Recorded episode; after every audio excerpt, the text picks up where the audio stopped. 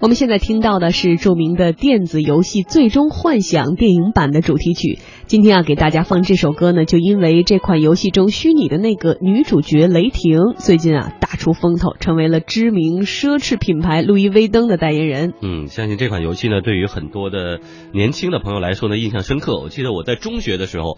当我学这个 fantasy 这个单词的时候，还是从这游戏的名字《最终幻想》Final Fantasy 嘛，还是从这个游戏来的，就可见它这个已经存在的时间是不短的了。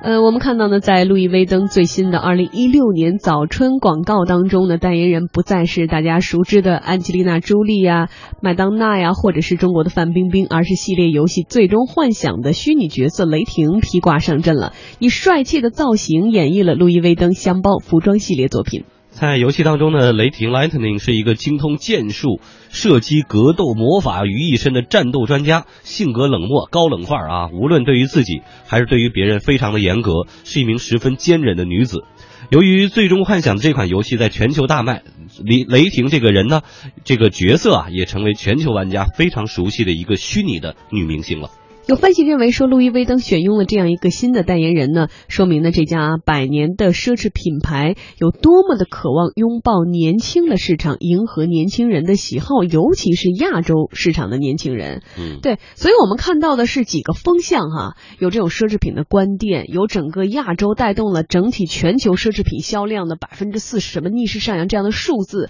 又看到了是这些传统的女明星、男明星纷纷已经开始被这个虚拟的人。人物所取代，但这只是 LV 的一个风向，但是这是不是代表着一种奢侈品的风向？呃，我觉得是这样，因为整个亚太市场在整个奢侈品行业里头的比重非常之重。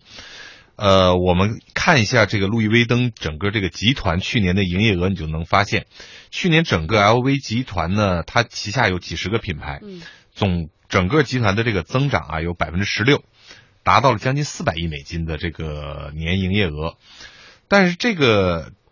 里头有一个分析呢，就是亚太区的，尤其是中国的销售额在掉，而且路易威登呢有史以来第一次在中国关了三个店，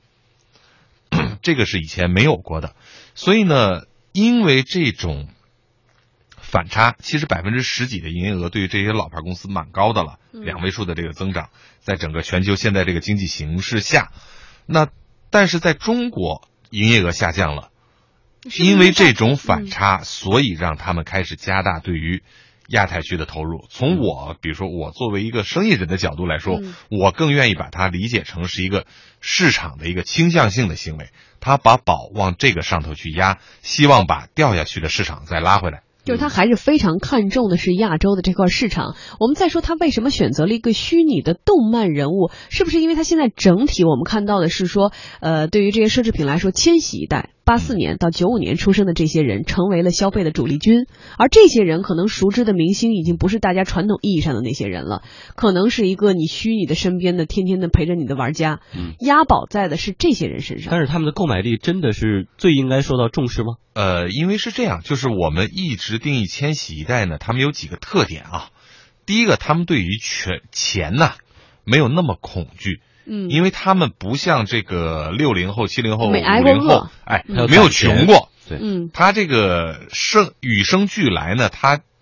大体处在说至少温饱不愁，对吧？对，剩下的吃的好吃的坏，那可能略有区别。所以他对钱没有那种恐惧。第二一个，他对权威没有那种恐惧，就是这些年轻人。嗯，这是我认为这个九零后或者八五后的这个。这个年轻人啊，最主要的两个特点，嗯，因为他们的确就是非常非常不一样，很难把它聚齐。但是如果从特点来说，我觉得就是这两个特点。所以呢，他从某种程度上，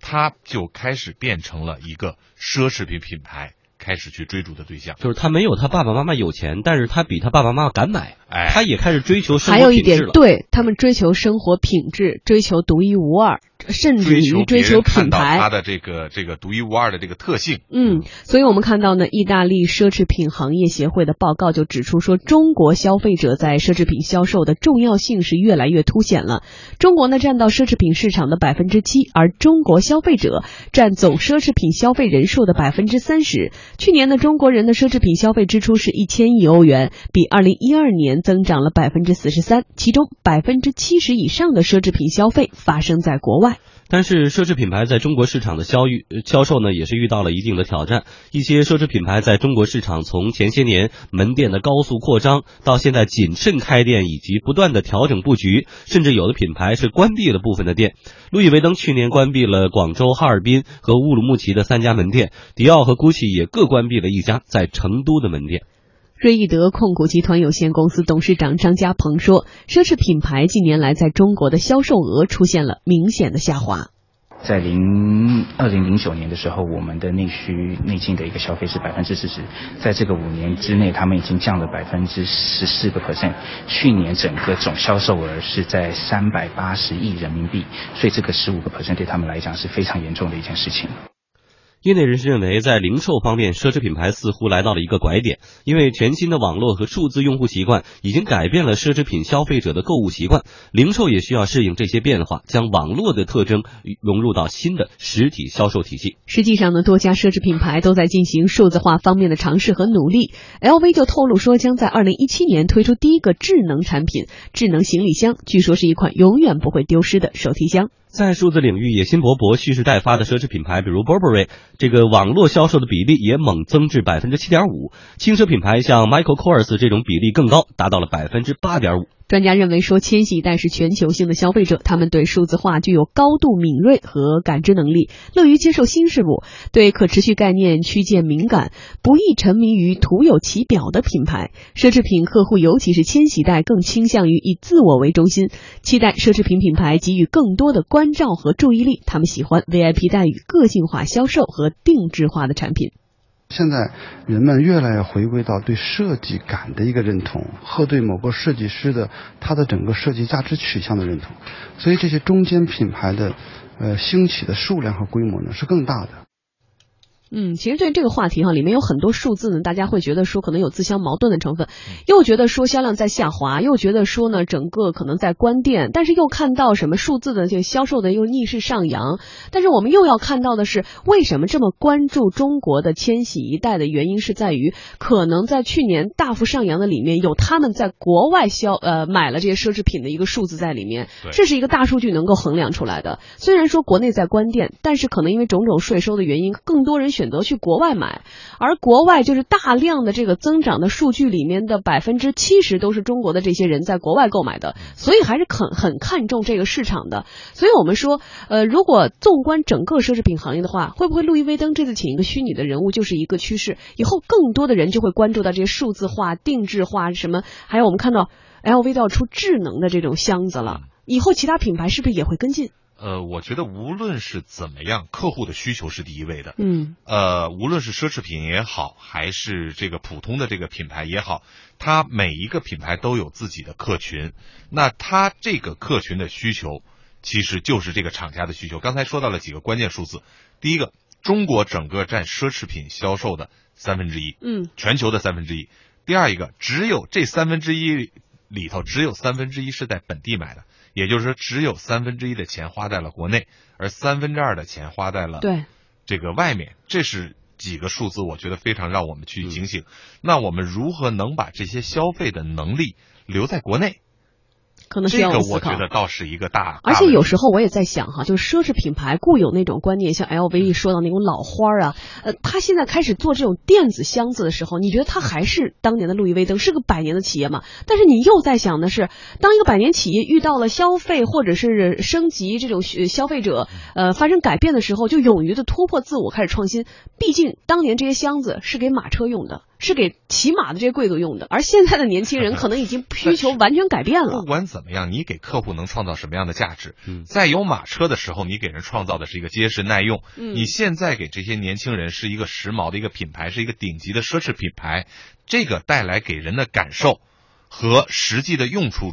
用途之间的这个影响啊，已经不大了。而且这些小孩他会喜欢什么样的奢侈品啊？我前段时间还真有一个体会，我哥也是去国外给自己的下血本买了一个特别好的钱包。很贵，他家里呢，我那小侄子八岁，也是非常感兴趣，说爸花很多钱给自己买个钱包，我看钱包多好啊！打开以后，反复看完以后说。这有什么可花那么多钱呢？好我哥说：“你觉得应该是什么样的？”他说：“我还以为这个钱包上面带一个显示屏，你在里边放多少钱，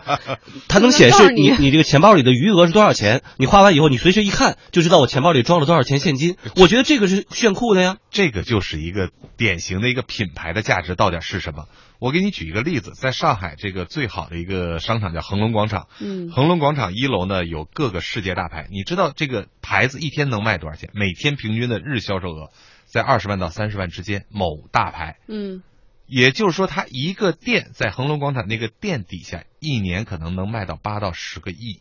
的这个这个营业额，这是一个很吓人的。我们现在很多的这个企业，